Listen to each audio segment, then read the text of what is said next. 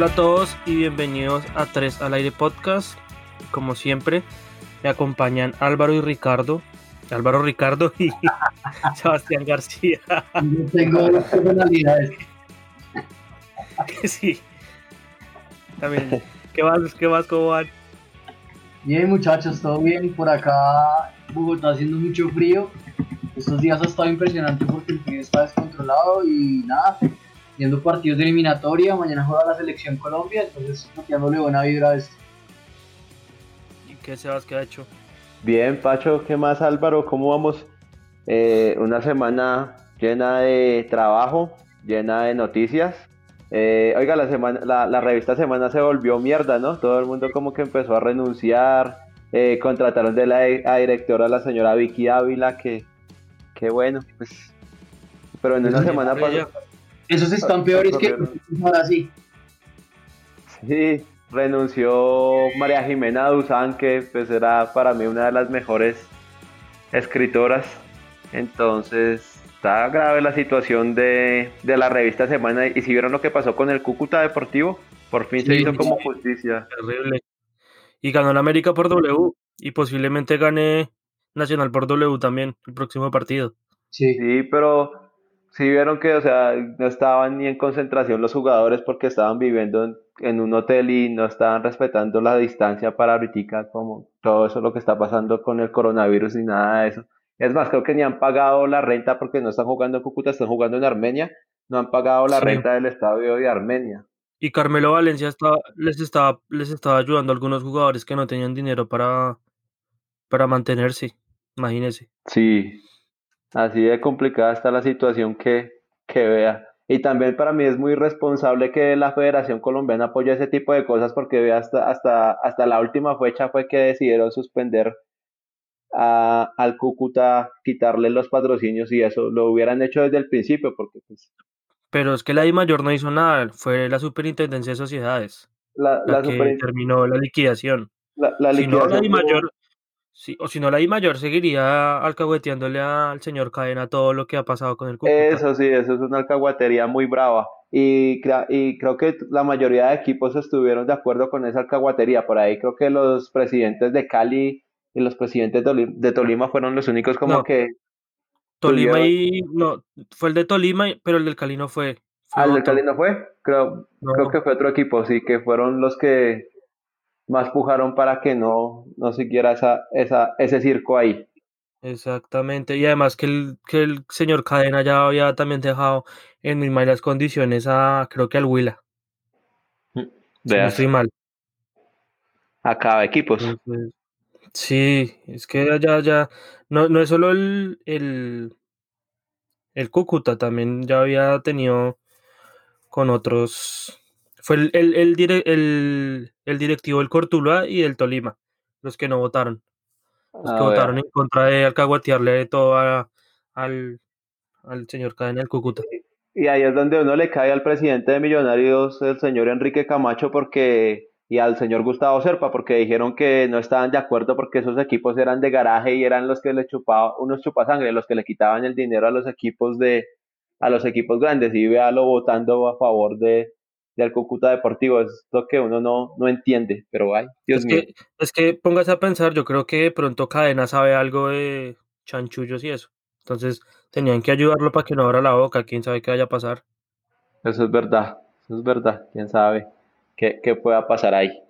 Algo sabe el man, que los de la I mayor no querían que se enterara o que no hablara. Sí, sí, eso es, eso es verdad, quién sabe, pues vamos a ver, ojalá Cúcuta no, no, no, se acabe porque, pues para los hinchas, porque la afición del Cúcuta siempre es grande y Cúcuta ya tiene pues una estrella en el fútbol profesional, ¿no? Y alcanzó una semifinal por allá la Libertadores, ¿no? Del año 2007 me parece. Yo, yo no sé por qué le dicen doblemente glorioso si solo ha ganado una estrella. Oiga, buena pregunta. De pronto algún hincha del Cúcuta que, nos vea nos puede sacar de esa duda. porque le dicen doblemente glorioso si Cúcuta solamente ha sido campeón una vez en, Colombia?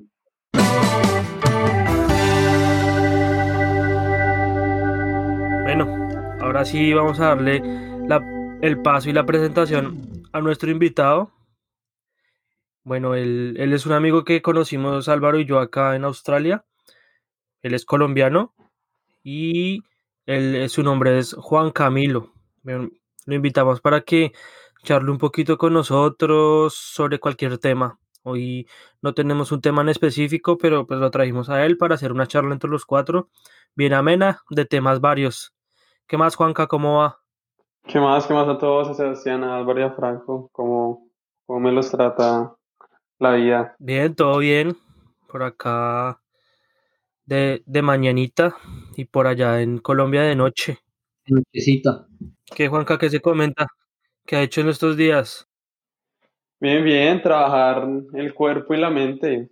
Creo que es, es importante tener un balance en nuestras vidas. O sea, no solamente a nivel físico, sino trabajar la mente. Y no vayan a malinterpretar drogas, pero dependiendo. Yo considero que no hay drogas malas, sino hay un mal uso de ellas. Totalmente de acuerdo. Eso Así es que muy pues si se quieren drogar, que lo hagan de manera responsable.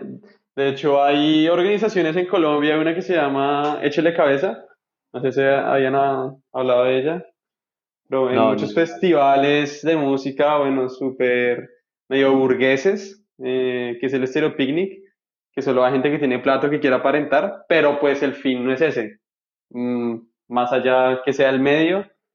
Eh, entonces mucha gente eh, va a estos festivales también para y se encuentra con muchos em, tipos de drogas nuevas y quieren exper- experimentar una nueva experiencia en sus vidas, bla, bla. Quieren generar es placer, más no felicidad, que son dos cosas distintas. Entonces, lo que hace Échele Cabeza es que le dice, si, si, si usted se quiere drogar de manera responsable, venga, le testeamos su droga para que no tenga un mal viaje, que prácticamente es como eh, la finalidad de la organización sin ánimo de lucro. Pero eso no sería ilegal porque en Colombia pues no son legales el consumo de drogas. Pues en, entre la ilegalidad eh, considero que prima eh, la ética de salvar vidas. O sea, porque por más, o sea, en todos los eventos dicen no se pueden consumir drogas, pero venden alcohol. Entonces, como que ahí ya se cae todo. O sea, porque, o sea, eh, el alcohol es una droga legal, pero, o sea, no pueden quitar el consumo de otras drogas no legales. O sea, es algo muy, es imposible hacer en cualquier festival del mundo. O sea, en todos los festivales del mundo se drogan. En Claro. festivales de techno, de rock, no sé, de cualquier tipo de música, todos se drogan. Pero ¿qué es mejor? ¿Drogarse de manera responsable o morirse y entrar al club de los 27? Pues si tiene usted 27 años, si no, pues ya bailas. Oiga, vea que hablando, hablando un poco aquí de drogas, hace poco fue, se, se hizo una sesión de plenaria para hablar sobre la marihuana como, la marihuana medicinal, como una opción para, Ah, para los y se cayó. Se cayó y eso sabe qué quiere decir, que aquí no se ha sabido erradicar el problema que es el, el microtráfico, el verdadero problema. El problema para ellos es la gente que fuma que en los parques pero no el que la vende, no el que, no que, no que un niño sale al colegio y porque está prohibida es más fácil de conseguir porque precisamente está prohibida. O sea, no atacan directamente a la raíz del problema, sino que afectan al- a la persona que fuma. O sea, la doble moral, ¿no? Sí, pues la raíz del problema es ciertos políticos y sus conflictos de intereses que se derivan en problemáticas sociales. En fin, Colombia es un mierdero desde que nos colonizaron, prácticamente. Completamente. Eh, me acuerdo una vez que hace una vez fue un político por allá a Corabastos, pues porque mi familia trabaja ahí, tengo, tengo personas cercanas que trabajan en, en la plaza de Corabastos y fue un Uy, político. de yo descuentos, de descuentos, perro. Aprovecho para promocionar. Por si cuando quieran hacer mercadito allá, los atendemos de buena manera. Vendemos, vendemos piñas, vendemos badeas y allá los esperamos. ¿Y, Eh, y drogas? Eh, pensándolo, pensándolo, no es un mal negocio. Y más que el gobierno lo patrocina, entonces el mismo gobierno lo quiere patrocinar, entonces pues pensándolo, echándole mente. Eh, fue un político, fue un político a pro- a- a- y una de las propuestas era vamos a sacar a los marihuaneros de los parques. Entonces a mí me causó cuidado y yo fui y le, le, le hice una, como una observación, como un tipo de pre- un- una pregunta. Le dije, para usted, para usted, o sea que para ustedes el problema son las personas que fuman, sino que no, o sea, el problema son las personas que fuman y no los que la venden, los que la trafican. El microtráfico en Bogotá que siempre ha sido como eh, el, el lunar negro, o sea, para él no. O sea, el problema son los que fuman marihuana, los que la venden y los que se la venden a los niños en los colegios, esos no tienen nada que ver ahí. ¿Y el ¿Y man dijo? respondió?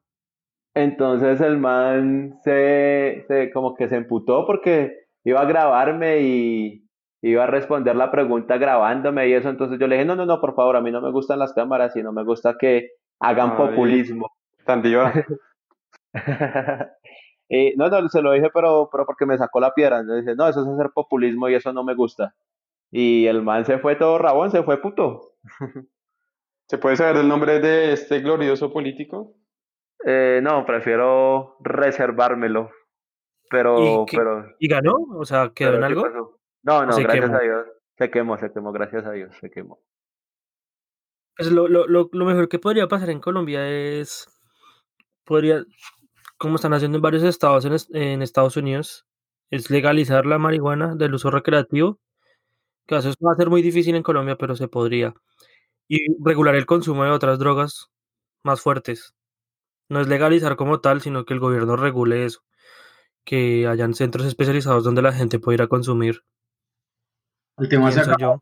en Colombia ese, ese tema es un poco más complicado porque igual al gobierno no le conviene como regular ese tipo de cosas. Entonces el tema va un poco más desde el lado moral que eh, al, al gobierno colombiano no le conviene. Pero igualmente yo sí Pero creo eso que... sanaría muchos problemas. ¿Cómo? Claro, pero pues igual a, Eso sa- sanaría bien. muchos problemas, sí. Eso sí es una realidad. El gobierno no, el, no vota por el senador por el político por el, no sé, el representante que no quiere votar, presidente, alcalde, lo que sea. Y muchas promesas van y vienen, pero a fin de cuentas, qué tan efectivo es lo que ellos dicen y qué tan real es lo que se cumple que, que pues al final cuando uno ve las cosas nunca cambian. Entonces, pues yo creo que ese problema no a corto plazo no, no es como muy viable que haya una solución. Sí, es que hay, mu- hay muchos que tendrán su negocio ahí bajo cuerda también sobre, con las drogas. ¿No vio al, al embajador de Uruguay, creo que era, que estaba en Uruguay? Ajá, sí, Fernando San Clemente. Que tenía su finquita y, y su laboratorio. Sí, sí, sí. Entonces, Igualmente, igualmente muchos este del gobierno no, no estarán, no estarán ahí.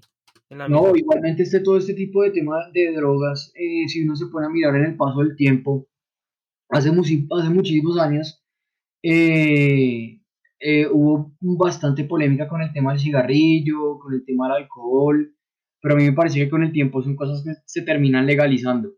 Y lo mismo va a pasar con esto. Así Colombia no quiera. Sí, Y hay que, y hay que ver, digamos que aquí en Colombia es un país que, yo no sé, yo creo que es un país muy alcohólico porque si la gente no toma todos los días, en un pueblo toma cada ocho días y le invierten mucha plata al alcohol. Y entonces pues beneficiamos a las empresas, a los grandes monopolios, ¿no? Bavaria, eh, los hermanos, eh, ¿quién es el dueño de Bavaria? ¿Cómo es- me recuerdan el, el, el dueño de Bavaria? Eh, Santo Domingo. La- la- el clan Santo Domingo, creo que es todavía dueño de Bavaria. No, no, no, no, no. Santo Domingo fue dueño hace mucho tiempo. Se lo vendieron Miller al grupo Sam Miller y Sam Miller lo vendió. Sam Miller lo vendió, pero no sé a quién. Eh, pero, o sea, lo que yo veo es que siempre benefician a los grandes monopolios, o sea, las grandes tabacaleras también aquí en Colombia son las que más beneficiadas y son las personas que más capital poseen y las que, entre comillas, pues dominan el país. ¿No vieron lo que dijo el, el presidente de Fedegan en la revista Semana? Sí. Es Que, un tarado. que ese pensar en veganismo, que pensar en veganismo era de izquierda. No, que pensar en un día sin carne era un pensamiento de izquierda. Eso, No, eso es así. ya tener la mente es muy 30 idiota. años atrás. Oiga, usted que es vegano, ¿qué piensa de esto, Juan Camilo? Camilo que se murió.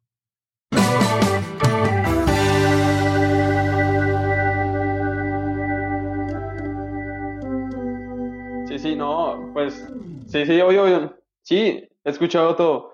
Eh, con, con respecto a eso, pues, yo no, primero, yo no soy vegano, considero que usted no puede ser una persona, o sea, ser vegano es un concepto bastante grande. Es como que si usted quiere realmente ser vegano, o sea, usted no debería consumir ningún producto eh, de origen animal.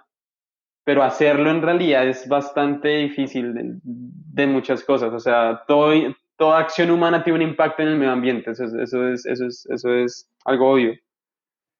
Pero Sí, me considero que tengo una dieta base en plantas y a veces como pescado, sin ser hipócrita decir siento pesar por los, por los pescados. O sea, de cierta manera hay, hay cagada, pero pues no soy hipócrita para decir de los pescados.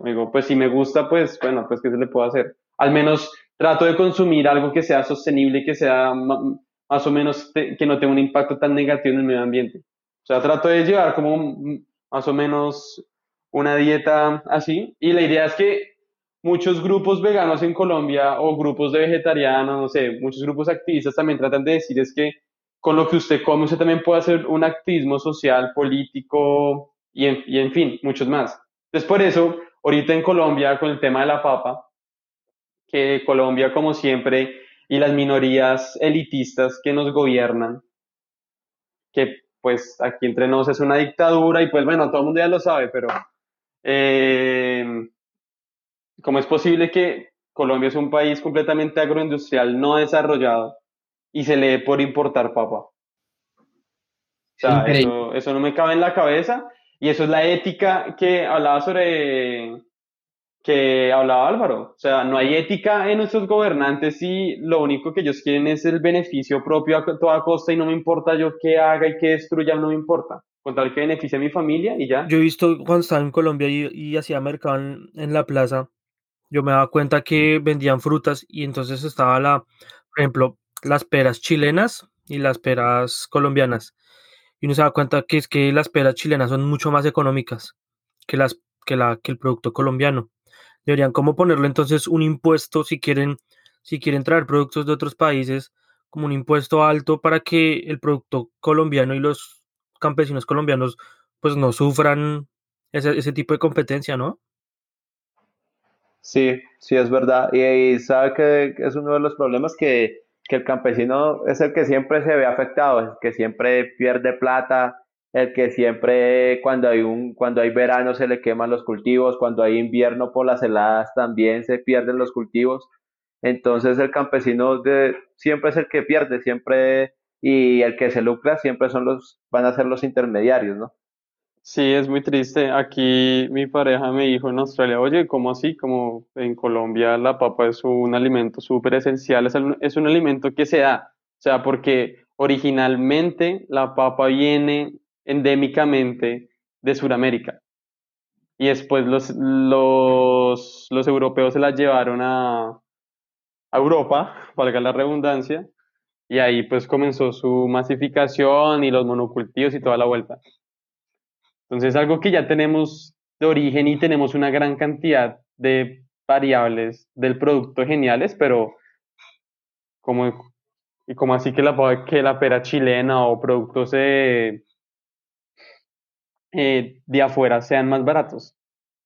Entonces, eso responde también a necesidades de que el gobierno no quiere, eh, o sea, como que ya, ya es lo obvio, o sea, el, el gobierno no quiere invertir en el campo y la famosa de reestructuración del campo con lo de la JEP tampoco se ha implementado.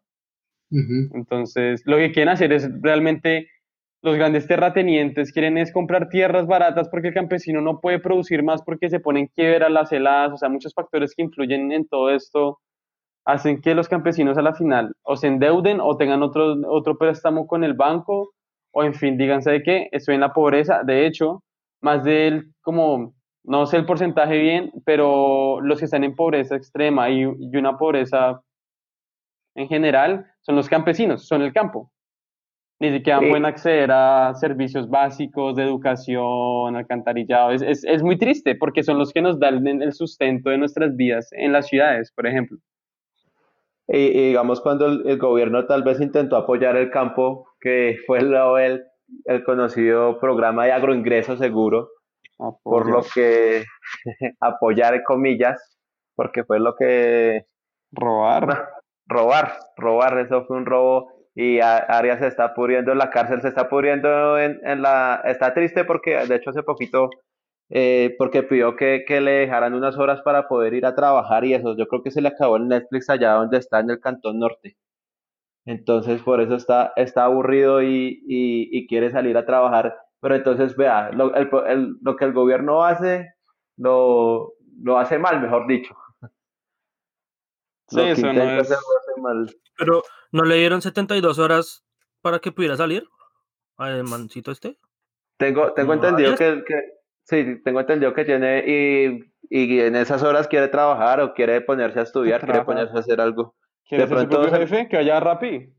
Eso, que vaya rápido, que vaya, yo no sé, lo bueno No. es que tiene, lo, lo tienen Como no allá como un rey, supongo, en el Cantón Como no, Norte. como no son, le dan un puesto en el, en el gobierno y va a trabajar. El, el próximo candidato presidencial para la para Oh. 2022. Dios nos libre de... ¿Quién sabe? De, de- de mal y peligro. No me sorprendería que llegara a ser presidente, con lo polarizado que está el país, pero bueno, es algo que no es nuevo para nosotros y diría que para la comunidad y los oyentes de Tres al Aire. Sí, es verdad. Y aparte que, que para las elecciones que ganó Juan Manuel Santos, eh, se destapó lo de agroingreso seguro, menos mal, porque si no, Arias era un fuerte candidato para ganar la presidencia.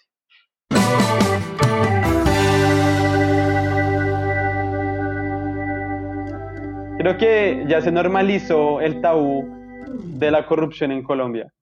O sea, para nosotros está normal hablar sobre muerte, violencia, falta de derechos humanos, no sé, podemos hacer la lista más grande, pero como que ya está normal para nosotros. Es triste porque normalizamos muchos hechos que no deberían normalizarse, por ejemplo, el machismo. ¿Ustedes no consideran que cuando uno era niño, uno era muy machista? Sí, o de pronto uno, a veces uno, uno tiene actitudes muy machistas, pero si uno no se hace una reflexión interna hoy en día, ahorita estamos en, en, en una época de cambio, en fin, la llamada reinvención, pero también es una, no es una reinvención, sino una reflexión interna de decir, hey, muchas cosas que han pasado están pasando mal, porque, o sea, esto no es sostenible en el tiempo, o sea, esto es antinatural. Una es el tiempo, claro, eh, dejar de consumir carne es, es, es buenísimo, pero también hay que pensarse, el país nos puede volcarse completamente de la noche a la mañana a que todos sean veganos y, y, y, y, y sí, porque sí. Sea, es un cambio que es progresivo y lo que pasa es que tiene que haber una resiliencia con las comunidades que deben estar frente a ese cambio. Por ejemplo, en Colombia hacen un- una variante, hacen la ruta al sol con la famosa Odebrecht. Y antes para usted ir a Medellín, usted tenía que pasar por Honda. Ahorita Honda ya quedó olvidado. ¿Y qué pasó con todos los restaurantes, todas las personas que vivían del comercio, de los restaurantes y de los turistas que pasaban por esa vía? Se perdió completamente. Entonces personas prácticamente entraron a una nueva pobreza. Y eso es lo que quiere el país, como que generar, generar focos de pobreza para que grandes eh, terratenientes lleguen y ¡boom! lo absorban. O sea, es ser corrupto también hay que ser muy inteligente, lastimosamente. Sí, sí, eso es verdad. Aparte, pues hace poquito leí una publicación donde decía que si uno ganaba un poco más de, si ya ganándose 400 mil pesos, automáticamente usted dejaba de ser pobre. Por ahí, hasta Juan Diego Alvira que le, le dio risa, pre- el, un periodista de Noticias Caracol que, que hay veces nos hace reír con, con sus notas. Nota Parecidas del a- Villar. Cua- Uy, sí. Esa nota del Villar Ay, no- Dios no- mío. nos representa, eh, nos dijo, efectivamente nos representa esa nota del Villar. Entonces son, son burradas que, digamos, imagínese una persona que gane más de 400 ya deja de ser pobre. Sí, nada, son unos completos insensibles. Ay, Dios mío, ojalá algún día vivan con el mínimo, con una persona que se gana el mínimo, a ver qué, ¿Qué hice? Pero eso no va a pasar, eso no va a pasar, porque en el podcast pasado cuando hablaron con lo de Chile, o sea, todo el mundo no, si con la violencia no se puede generar nada. La historia nos contradice completamente. ¿Cómo se generaron los derechos del hombre o pues como inclusivemente, bueno, pues no sé, hombres y mujeres, para no ser, para no excluir a nadie? Eh, se, se logró a punta de guerra, o sea, o cómo se logró la independencia de Colombia. ¿Será que le dijeron los españoles, oye, gracias por estar aquí con nosotros, ahora ya sí se pueden ir? No, Bolívar y toda su gallada dijo, ni, pues ni mierda, pues nos toca aquí armarnos en, armas y prácticamente eran como guerrillas, pero como nos nivelaron, pues son nuestros próceres y son ídolos hoy en la historia patria, que se desconoce bastante, diría. Hay, hay un libro que, de Gonzalo España que se llama Colombia el país que se hizo a tiros. Ese libro es, es buenísimo y ayuda a comprender mucho lo que está pasando y que seguimos dándonos bala para intentar eh, hacer nación que un estado que no tan fallido, ¿no? Pero es Sí, que pues, el punto. 70 años en guerras y tampoco ha servido para nada. No, va- vamos más, 200, diría. Pues con las FARC y todo eso. Pues en guerra No, pero es que moderna. me, O sea, a mí me parece que la forma en que se ha enfocado todo el tema de marchas y de guerras no, no ha sido la, la correcta, porque eh, como le dice Juanca, si uno ve todos los grandes cambios que han habido en la historia del mundo, no es por medio de diálogos, han habido por guerras, eh, por revoluciones y porque se han- el pueblo se ha alzado armas. Pero el tema es que todo este año que Colombia ha vivido en guerra está basada es en lucha de intereses, no, y de intereses personales, no de en pro del pueblo. Esa Pues es la yo- gran diferencia. Pues yo creo que la guerra no se ha ido, solo que dependiendo desde los privilegios que uno esté en la sociedad. Aquí estamos hablando, yo estoy hablando desde un privilegio porque estoy hablando desde Australia. Y Sí, muchos, total. y en Colombia tenía otros privilegios y aún los tengo. Como decir, no, estoy, no sé, estudié en una universidad élite en el país, no sé, nunca me faltó nada, afortunadamente, soy muy agradecido por eso, pero la situación es completamente distinta, gente que vive en el campo, gente que estuvo, eh, que vivió masacres en, en corregimientos o caseríos, o sea, la, la realidad es distinta para ellos. Es como que es cuestión de privilegios también y tener también a veces, como dicen por ahí, suerte. O sea, creo que somos bastante... Pero, por ejemplo, vean, ya que usted dice eso, me parece, digamos, que es muy, muy, muy curioso que la mayoría de gente, o el porcentaje de gente privilegiada que tiene el país, es mínimo. La mayoría de gente vive en condiciones precarias y en niveles de pobreza extremas, y justamente es la gente que vota por los mismos. No quiero generalizar, ¿no? Pero me parece que también el gobierno por eso busca que la gente no se eduque Sí, exacto. O sea, no tenga que la gente no adquiera unas formas de, digamos, de adquirir conocimiento, porque a la larga la mayoría de gente, o sea, que está en una buena situación, mal que bien, pues vota y si hay un mal político no, o un buen político, uno, no está, uno ya está acostumbrado a vivir así y no va a afectar mucho, pero digamos a la gente que sí vive en, en- en extrema pobreza o enfrentándose a un, a un- a un día a día pesado, lastimosamente la misma gente que vota por los mismos o que con un tamal vende el voto. Entonces, Exacto. Pero, o o sea, sea, Eso es lo más grave. Que por un tamal venden el voto, por un pedazo de lechona venden el voto. Eso es lo más grave porque no votan a conciencia. Y por eso es que Pero- siempre quedan los mismos. Pero ahí, ahí entra un punto. O sea, ¿qué es ser consciente en el país? Si se pueden hablar, ¿qué es, qué, qué es votar a conciencia con respecto a qué realidad se está viviendo? Porque hay dos cosas distintas. O sea, mi conciencia ahorita es de ser, no sé, yo soy una persona que quiere conseguir un trabajo, quiere tener unos ideales de vida, pero mi conciencia está separada de mis acciones y las acciones en qué fenómenos se están representando, o sea, en qué mundo eso se está viendo. eh, yo, yo iba a tocar como un punto y es que, digamos, la gente también vota eh, porque tal candidato le dijeron que le convenía o porque no, no se detienen a mirar verdaderamente las propuestas de los candidatos, ¿no?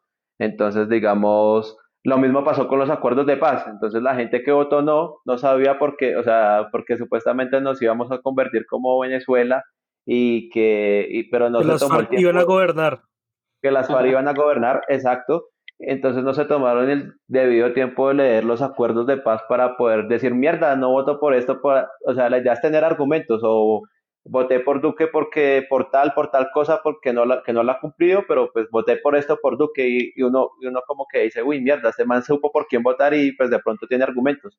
Pero esa es la cosa, que la, la gente la gente vota por conveniencia y por necesidad, porque se aprovechan de las necesidades de la gente, ¿no?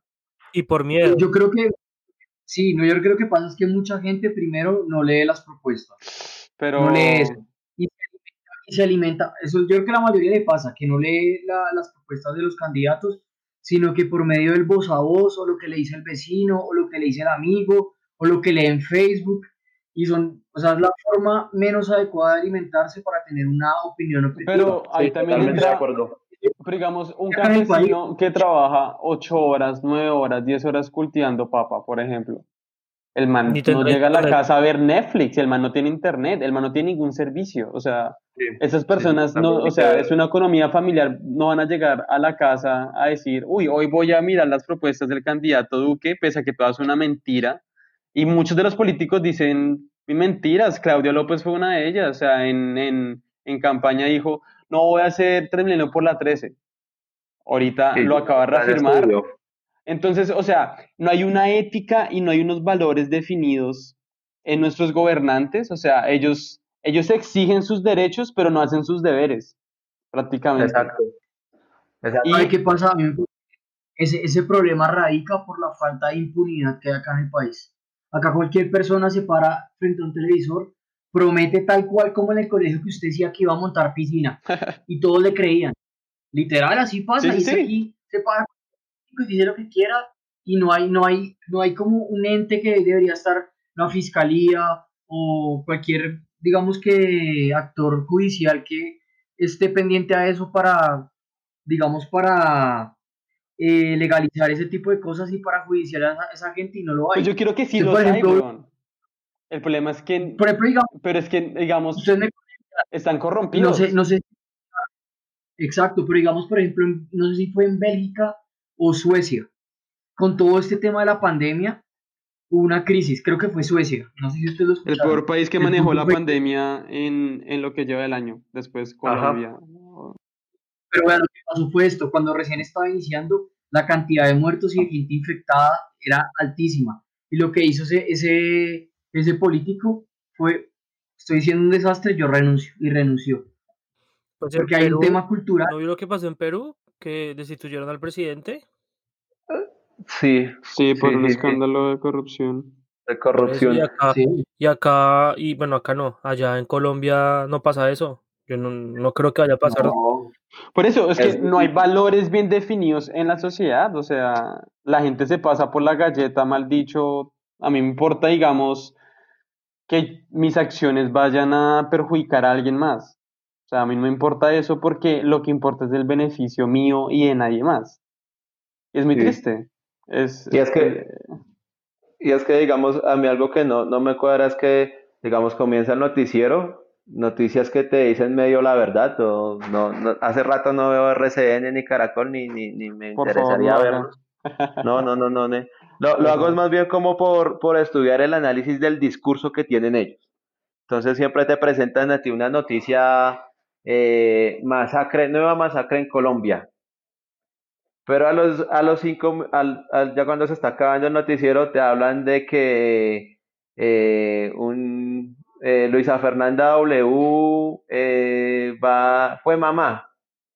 Entonces, uno- la Eso es lo que como- más consume la gente, o sea, eso es un hecho. Eh, Exacto, entonces, y, y se acaba la noticia de Luisa Fernanda W y sigue Pasión de Gavilanes, no, no sé qué novela están dando, creo que están dando otra vez Pedro el Escamoso. Entonces comienza Pedro el Escamoso y a la gente se le olvida que hubo una masacre nueva en Colombia, que siguen matando líderes sociales, que todavía, todavía no hay una EPS de primera calidad en, en Chocó, creo que Se nos fue Sebas. Bueno, digamos Lo interceptaron, muchachos, lo acaban de interceptar el, el, el, el DAS. volví, volví, volví. Farewell, my Temas friend, farewell. Estamos chuzados, hay chuzadas acá. Estamos más están todos escuchando. estamos chuzados. De hecho, aquí recomienda. Ustedes de han hecho, chuzado. Todos estamos chuzados.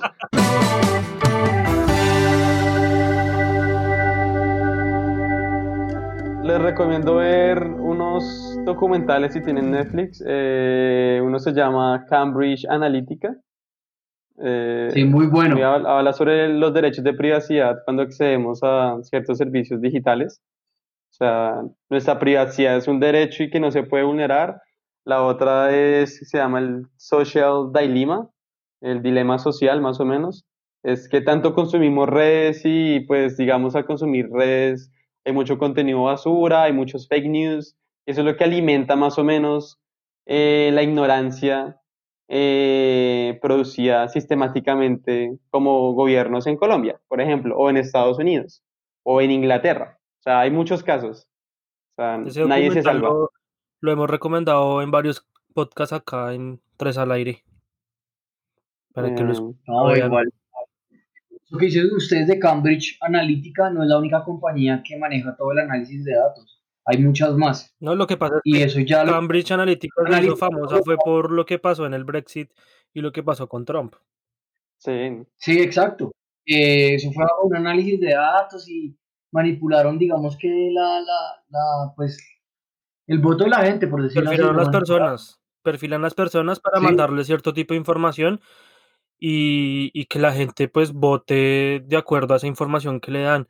Ustedes no y se han como dado lo que cuenta, pasó con el no, pero cuando fue vea, el referendo por la paz. ustedes no se han dado cuenta que a usted lo que es Twitter o hasta eh, Facebook les empiezan a les muestra siempre como cierto tipo de información como que como que ellos ya saben qué El, ideología el política tiene algoritmo.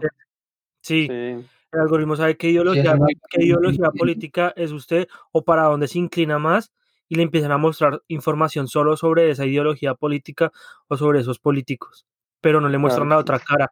Y eso también ayuda a que mucha gente se polarice y mucha gente piense mal del otro. Sí, Claro. es un video. Porque digamos, si uno se pone a pensar, uno siempre ha vivido en un estado constante de polarización. ¿A qué me refiero con esto? Generalmente siempre cuando hablamos de historia, siempre que hablamos de hechos que ocurrieron en el pasado que, o predicciones en el futuro, vainas así, siempre estamos hablando sobre desde el lado, desde el punto de vista de la persona quien lo escribió y siempre es Occidente, siempre es Europa, siempre, entonces, siem- como dice el dicho, el que gana la guerra es el que cuenta la historia, ¿no? Y Ajá.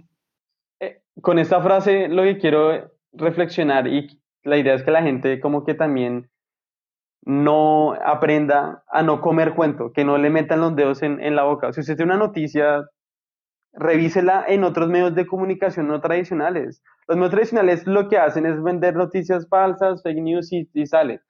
Hay muy buenos medios de comunicación en Colombia, en el mundo de manera independiente, que le pueden decir la veracidad de cierta manera de los hechos que están pasando, que usted quiere saber, mejor dicho. Por ejemplo, por ejemplo, ya que hablamos de revistas, yo, yo sí a la gente que nos escucha, eh, mucho cuidado con todo lo que va a empezar a publicar Semana, porque Semana Siempre, es una revista que es totalmente uribista, entonces ahorita, ahorita con la De ultraderecha. de Vicky Dávila, de ultraderecha, sí, la dirección de Vicky Dávila va a empezar la campaña electoral del uribismo, entonces ahí es donde la gente en serio tiene que ser consciente de lo que está leyendo y no comer cuento lo primero que ve, como dice Juanca, porque eso es lo que le pasa, lo que, lo que nos pasa mucho a nosotros, a mí incluido, porque uno es consumista de todo lo que ve y no, no Sí. tiene ese sentido crítico Tiene que bajar de empezar a, a, a- a pla- a replantearse cosas, como a, en serio a pensar. Lo- y la parte de lo que yo les decía que, digamos, una persona que estudia comunicación social, antes, digamos, cuando la revista Semana era algo como, como llamativo, a mí alguna vez, a mí me gusta escribir, pues, me llamó la atención alguna vez escribir para la revista Semana y pues ahorita obviamente no, que quién va, a escribir para ese medio de mierda. Entonces, lo, me, me llamó la atención en algún tiempo, pero una persona que se ha dedicado cinco años a estudiar una carrera comunicación social y periodismo, que de verdad tiene habilidades en redacción y tiene, tiene ese como feeling para llamar a gente para que lo lea uno, eh, ese tipo de personas que, que, que son preparadas y eso, para que llegue un señor, un, un actor Jorge Cárdenas, un fracasado, eh, a ser columnista de la revista Semana y que la que en eso. Como es el caso de Luis Carlos Vélez, que por el papá estaba metido ahí en todo el medio.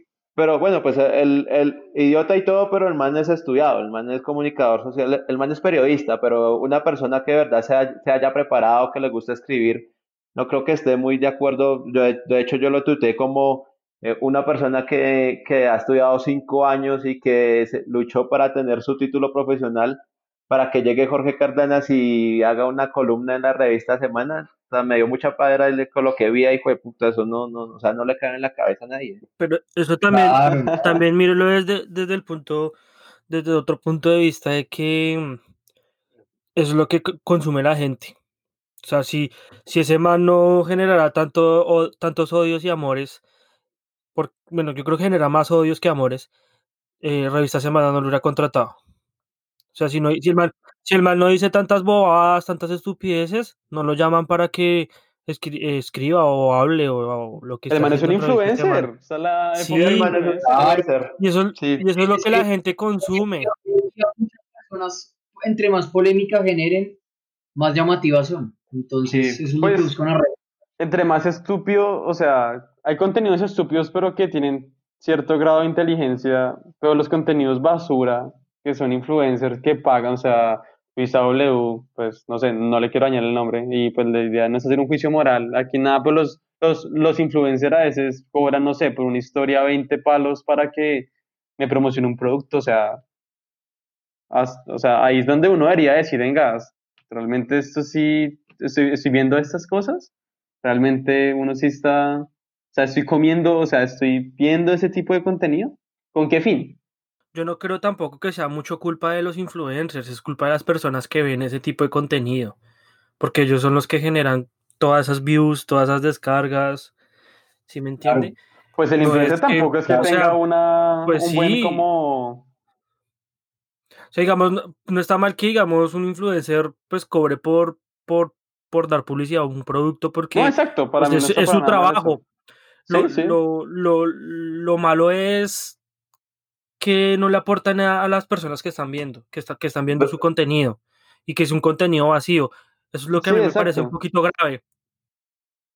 El problema, el problema es que es- esto es tan irónico que estamos en una era de tanta información donde uno puede, o sea, uno tiene información al alcance de la mano a un clic, mejor dicho, usted encuentra lo que quiera, que al mismo tiempo el nivel de desinformación es altísimo. Sí. acá hay mucha pola- polar- polarización, hay demasiada mala información de los medios, entonces es, es lo que decía Juanca, uno tiene que ser demasiado crítico para saber lo que está Es viendo. el punto, ser Porque crítico una per- con lo que Y hacemos. eso yo lo, ahí eso yo lo con lo que decía, porque acá el nivel cultural de la gente no deja que, que la gente piense de una forma crítica. Sí, y vea, digamos, ha quedado viendo el espectador. Sé que por ahí hubo una noticia, eso fue como a mediados de octubre. Eh, dice, Ana Lucía Domínguez, actriz, y Jorge Cárdenas preparan unas deliciosas tostadas con atún. O sea, un tutorial para preparar tostadas con atún. Mañana van a sacar un tutorial para preparar leche con sucaritas. Pues yo considero Entonces- que, o sea, siga, siga, siga, siga, Y, Sebastián, qué pena y- interrumpirlo. y usted, usted se pone, está bien, está bien. Usted se pone a ver el número de vistas y supera, supera las 5000 vistas. 5000 Sí. vistas ese video la supera. Imagínese lo que mueve ese, ese, ese, esa persona, ¿no? Ese Y el contenido que habla sobre muertes de activistas por deporte tribu gana chocó 10 visitas como mínimo, ¿sí me van a entender?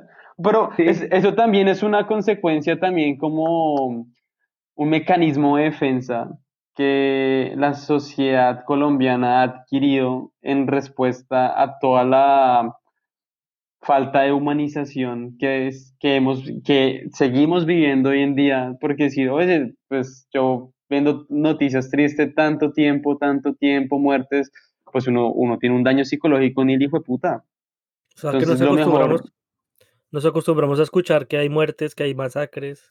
Sí, exacto. Entonces, digamos Sí. como que ese, mm, De hecho, eso viene de una parte del cerebro que es el cerebro, eh, que es el cerebro reptiliano y lo que hace es como generar mecanismos de defensa. Por ejemplo, cuando usted, tiene celos, usted tiene un mecanismo de defensa que activa los celos, que los celos no sean buenos o sean malos, pero culturalmente hay un tabú que, no sé, en Colombia y en Latinoamérica, no, es que los celos siempre las mujeres son las más celosas. Súper machista el comentario. Pero no, los celos es un, es un, es un sentimiento nomás que responde a una necesidad de yo protejo lo que yo quiero. Y en este caso, lo que la sociedad en Colombia quiere hacer es, hey, ya de pronto me cansé de tantas muertes, yo paulatinamente también quiero ver algo que no sea muertes, quiero algo, ah, ver algo bonito, ver algo estúpido como para equilibrar esa balanza. Y digamos, o sea, ¿sabe qué es lo lamentable? Que, que la gente en el exterior nos conoce tal vez como por las figuras públicas, como por Falcao, como Juanes, como Shakira, pero sería bacano que nos conocieran porque Colombia hizo algo para apoyar a los campesinos. Colombia eh, hizo, pro- propuso algo interesante para decirle no al racismo. Eh, Colombia trabaja de la mano eh, con las comunidades indígenas. O sea, noticias así que, que verdaderamente lo, lo hagan a uno como decir, mierda, severo, estoy en Colombia. Pero no, aquí lo que, o sea, nos atenemos a los personajes, a como Falcao o la Selección Colombia o cualquier futbolista, cualquier atletista que saque la cara por Colombia. Nos Pero eso conocen también nos más, pero eso también nos pasa con, con, con otros países. Nosotros Sí, es, es igual. otros países por, por sus figuras públicas, no por lo que hacen sus ¿Cuál es gobiernos la figura pública de Tailandia en este momento? Sabrá el putas. Entonces uno diría, a mí me importa un culo Tailandia. No, no, no. Ah, y, a, y a mí, y a mí también me importa un culo. Pero, pero lo- a lo que voy es que de pronto, no, Tailandia tiene una de las mejores, no sé, uno tiene una de las mejores reservas ecológicas y la cuida porque es patrimonio, patrimonio cultural, patrimonio histórico. ¿En serio? Seguro tendrá, pero Ese, que lo ese diga tipo de Álvaro cosas, que sube en Tailandia. Así ese tipo Álvaro de, estuvo en ese Tailandia. tipo de cosas uno de pronto las puede llegar a conocer cuando visita el país, pero hacia Sí, lo lejos es muy difícil. Tendría que investigar. En Tailandia, el, el, el, el, el- el amo supremo es el rey. Por Es eso la tiene una monarquía, tiene una monarquía. Ya comenzando por ahí, comenzamos. Pues no digo que mal, pero pues, ¿ustedes consideran que haya monarquías en el siglo XXI? Pues Sí, yo eso es. personalmente Tiene no. varias pero- mujeres también. ¿Cómo? el rey, el rey de Sí. Tailandia tiene varias mujeres y, y no se puede hablar mal del rey. Lo dice que, no sé si será verdad. Escuché que si a uno se le cae una moneda que tiene la cara del rey y uno por instinto la pisa para que no se vaya, eso es penalizado allá ¿En dónde? en Tailandia. fake news, fake news. Bueno, no me pasó, la verdad, no sé. ¿A usted le pasó eso? No llegué. ¿Pisó la moneda? No, pailas. Lo que, lo que sí sé, por ejemplo, es, es que en Tailandia, escuché el caso de un colombiano, Álvaro. eh, él estaba, él estaba en un bar, él estaba, él estaba en un bar con un amigo tailandés que se encontró. Él de Australia viajó a Tailandia, estaba de vacaciones y se estaba tomando unas cervezas con el amigo tailandés y tenía un celular en la mesa. En esos países de Tailandia, Australia, digamos que no es tan fácil que no lo roben, no pasa eso. Entonces Pues- la gente deja el celular en la mesa y el tipo nada normal estaba ahí y otra persona con un celular muy parecido lo había dejado ahí. El muchacho cogió el celular de la, o sea, tenía su celular guardado en el bolsillo, pero de pronto por los tragos pensó que el celular que estaba ahí era de él, lo cogió y lo metió en el bolsillo. Cuando iba a salir, eh, lo cogió la policía y lo iban a meter a cinco años de cárcel, tenía una multa altísima, porque ahora se castiga eso súper fuerte. Pobre Sí. tipo. Sí, pobre. Sí, Bueno, ya sabemos qué no hacer cuando vayamos a Tailandia. sí, allá súper se ve y Singapur también. Singapur- Sí, sí, creo que Singapur es más, es más tremendo. Digamos, yo sí sería partidario que ese tipo de cosas se aplicara acá en Colombia, pero Nah, pasar. culturalmente no pasa. O sea, o sea, tiene que haber otro Bogotazo para que eso pase, diría. Pero, Pero, o sea, por ejemplo, acá, acá la, cadena, la cadena perpetua, la pena de muerte, que al que robe, al que roben lo literal, le corten, le mochen una mano, Uf, a ver si lo siguen. refacho, este- Dios mío. Pero es que creo que también eso vulnera los derechos humanos de las personas. Sí, o sea, yo considero que no es, o sea, sí deben haber castigos ejemplares, pero todo el mundo favor, sabe que es... No voten por Álvaro. No, Álvaro se nos vuelve Quinto Reich. Loco en el poder. My Führer. No, pero lo que dice Juan, sí deberían haber como sanciones fuertes que la gente aprenda. Por ejemplo, eh, a un venezolano que robe para afuera, porque dicen que lo sacan y todavía eso está en duda. Al que es carnívoro Que se al le que hace la dieta vegana. Al que, al sea, que mató, No, yo, propongo algo, algo mejor. El que, el, el que el Inca lo vamos a poner a ver el programa de Duque, güey madre. Todavía siguen en el programa de Duque. Sí, todavía en esa mierda. ¿Cuánto cuesta toda esa vuelta? Como que 30, 20 millones de pesos por hacer esos putos... O sea, eh, descubrieron otra forma de robar plata. Qué gonorrea ese gobierno, a lo bien. O sea, Ahora sí se parece más ¿Qué a Venezuela, igual que Maduro, su programita. Ahora sí nos parecemos más a Venezuela. Eso es verdad. No, y, y es que aparte, digamos, yo, yo en cierta parte estoy de acuerdo con Álvaro que, que sí sería bueno un castigo ejemplar porque son ese tipo de personas que las que roban en los transmilenios y eso, que están Pero ¿por qué acostumbradas a que... Porque, pues bueno, sí, precisamente exacto. porque- O sea, robar es una consecuencia de una problemática mayor, de que una es problemática, desigualdad. exacto, desigualdad, pero, pero digamos, o sea, la justicia tampoco es que actúe muy bien, la justicia se la toma el mismo colombiano por sus propias manos, porque pues de- encuentran a un ladrón y a No en paloterapia, a No en todo paloterapia, no en todo lado, pero a paloterapia es la forma de, de solucionar, bueno, solucionar comillas, una forma de hacer justicia, ¿no? Sí, pero digamos, ahí es el punto. Yo, o sea, lo ideal, lo más ético, ¿cuál sería si un, o sea, y ahí como que hay dos puntos de vista, una, si me robaron, o sea, uno, uno en el momento, uno tiene mucha rabia, todos los sentimientos pueden nublar sus acciones y decir, yo quiero cascar a este man, quiero hacer lo mismo. Y hasta incluso uno diría, no, pues córtele una mano, córtele un pie, algo, há- hágale algo que le quede una marca, estilo así como la película de Tarantino de Bastardo sin Gloria, hágale una, no sé, esquíale rata en la, en la frente, no sé, algo. Pero éticamente no es lo, o sea, no es lo que se debería hacer, pero es que en Colombia no funciona así el sistema. Colombia no es Suiza, Colombia no es Australia. O sea, y, y si esa gente la meten a la cárcel, se vuelve aún peor. O sea, entonces el punto es que las cárceles no es para cambiarles y toda la vuelta, sino es que ¿qué, me- qué mecanismos o qué dinámicas se tendrían que cambiar para, en vez de aliviar los síntomas, se cure el problema?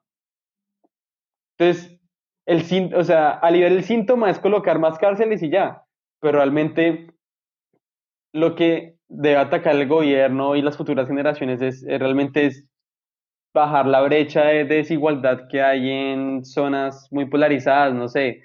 Nomás el hecho que en Colombia sale de estratos ya es bastante polarizado para mí, diría.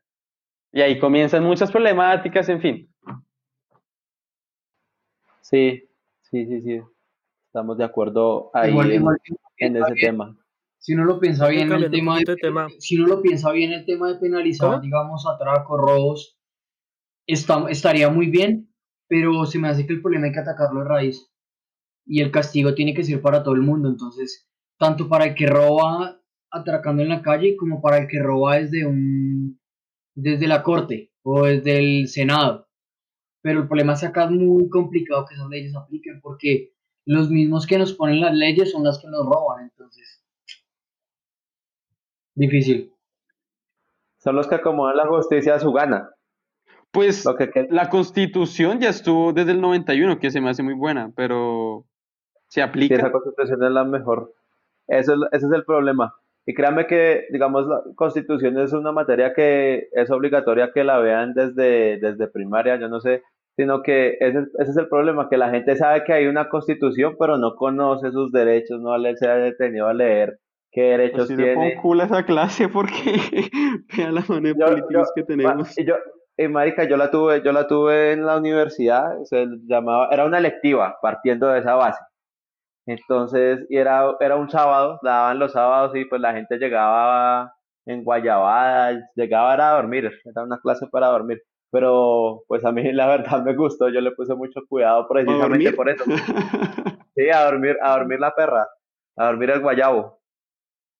Entonces, esa, esa clase me, yo sí le, le, le, puse mucho cuidado y eso. Y es precisamente por eso, porque uno no, no, conoce sus derechos y eso sabe que hay una constitución, pero no sabe la chimba constitución que tenemos, que es buena, es muy buena. Conocer es saber. Conocer es saber, correctamente. Venga, cambiando un poco de tema ya para finalizar, ¿cómo está Melbourne con el tema del COVID? ¿Ya todo está mejor? Sí, ya aquí la gente pues ya eh, se levantó hace 15 días, de hecho, eh, hoy se cumplieron 15 días eh, de, de, casos ceros de, de COVID desde que comenzó la no restricción de cuarentena. Entonces, eso significa que se erradicó en su casi totalidad el virus, así que asumo que en los en diría sí porque fue fue el último fue el, fue el último foco. Mm, Victoria y Melbourne era el, último foco de, COVID que había y en Victoria representa casi el 30% de la economía del país. Entonces, tenían que salvarla sí o sí. Pues. Entonces, como que ahorita está chimba, la gente está saliendo, hay muchas cosas que están pasando, ya la gente comenzó a volver a abrir. Obviamente aquí los privilegios son bastante grandes, no para todos, pero pues creo que todo vuelve a su curso, no normal, porque considero que no deberíamos volver a la normalidad porque esa fue la que nos trajo a esto, pero pero ahí vamos, como hay bastante optimismo, diría, y hay que meterle buena energía. No, igual Australia está muy bien parada. Australia es uno de los países que ya, mejor, mejor dicho, ya estaba allá, del otro lado. Sí, pero hasta que no haya una vacuna no se, no, no, no se puede hacer mucho. Igual las, fronteras internacionales están cerradas. Sí. Y pues nomás Europa ahorita cómo está, cerrada otra vez y están dando visas como para enero, el, eh, noviembre del 2021, septiembre del 2021. Entonces imagínense hasta cuándo van a pensar abrir fronteras acá. Sí. todavía hasta que en el mundo no se normalice, no. No, quedar tranquilos. Y quién, y quién sabe si habrán fronteras para. De pronto abrirán fronteras para países asiáticos, quién sabe, pero yo no creo que para, digamos, suramericanos con lo mal que está Sudamérica ahora con el tema del COVID? Aquí está complicada, la, la, situación es compleja aquí porque, porque uno se pone a ver los, las cifras y, y los aumentos han, han subido de una forma exponencial. Y pues como vamos, yo creo que la cuarentena va a volver. Novenas por Zoom, chimba. Novenas por Zoom, novenas. Vamos a hacer novenas en Tres al Aire podcast. bueno, muchas gracias por aceptar la invitación, por venir aquí a charlar un poco de todo. Quiero agradecerle por tomarse el tiempo para venir a hablar y quiero decirle a todos que nos pueden escuchar en Spotify, en Deezer, en Tuning, en Anchor, en Apple y Google Podcast. Eh, por favor, compartan este podcast a sus conocidos, sus familiares, amigos. Reguen la hora para que todos puedan oírnos, no sean envidiosos. Eh, nos encuentran como Tres al Aire Podcast Políticamente Incorrectos en, cualquier de, en cualquiera de estas plataformas de podcast. También en nuestras redes sociales para cualquier queja, reclamo, simplemente para saludar. Síganos, estamos publicando constantemente babosadas en Tres al Aire Pcast en Twitter y Tres al Aire Pcast en Instagram. O el correo electrónico 3 al aire podcast también, ah, tenemos, también tenemos ahora fanpage en, en, Facebook y también estamos subiendo los capítulos una semana tarde en, en YouTube. Entonces, para los que no, no, tienen Spotify o Deezer o alguna de las plataformas digitales donde se puedan escuchar los podcasts, pues ahí pueden ingresar a YouTube y escucharnos también. ¿Algo que decir ya para, para finalizar, Álvaro? Eh, nada, muchachos, muchas gracias por escucharnos. eh, por acompañarnos y aguantarnos. Eh, lo otro, pues nada, despertar ese sentido crítico, ser curioso, investigar, leer. No piensen que porque hablamos en contra del uribismo somos petristas o izquierdos, es puro, pura polarización. no somos de ningún partido político, simplemente queremos lo mejor para el país. Y nada, dejen de seguir tanta basura como Luisa Fernanda W, eh, La Liendra, estudien, lean, revisen, curiosen. Sigan basura, sigan basura como nosotros. Algo, algo, algo se aprende, algo no escuchan. ¿Te vas algo que decir?